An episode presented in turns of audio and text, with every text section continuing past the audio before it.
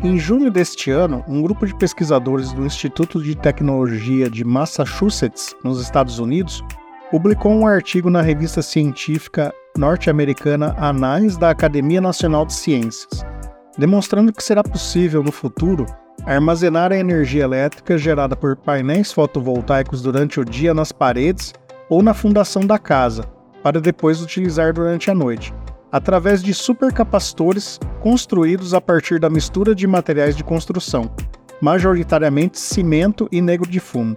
Falamos disso na série Energia de 27 de outubro último, lembra?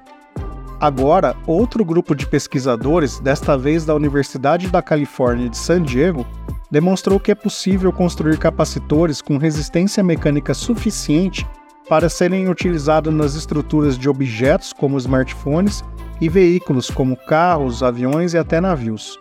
O artigo desse estudo foi publicado também em junho deste ano na revista Avanços da Ciência, editada pela Associação Americana para o Avanço da Ciência. Os pesquisadores construíram supercapacitores substituindo os eletrodos, que geralmente são apenas frágeis superfícies de um material condutor, por uma fibra de carbono tramada, constituindo um material semelhante a um tecido de algodão, porém com fibras de carbono.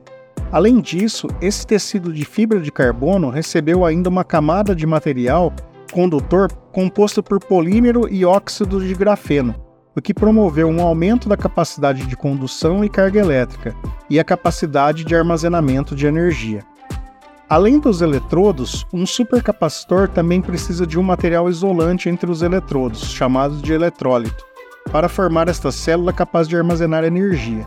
Nesse supercapacitor apresentado, o pesquisador Lulu Yao e seus colegas substituíram os polímeros mais simples que geralmente são utilizados em capacitores como eletrólitos por um eletrólito sólido, formado a partir da mistura de óxido de polietileno, que é um polímero condutor, e uma resina epóxi.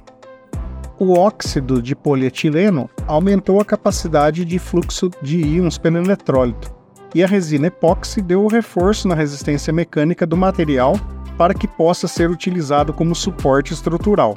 Embora ainda sejam estudos preliminares, os pesquisadores estão bastante otimistas, uma vez que os resultados apresentados já mostram uma boa capacidade de resistência estrutural do material e alta densidade de potência.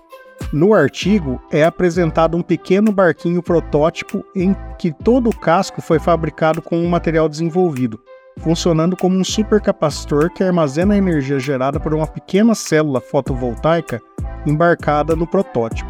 Os pesquisadores agora focarão no aprimoramento do material de forma a aumentar a capacidade de armazenamento pela maximização da densidade de energia do supercapacitor.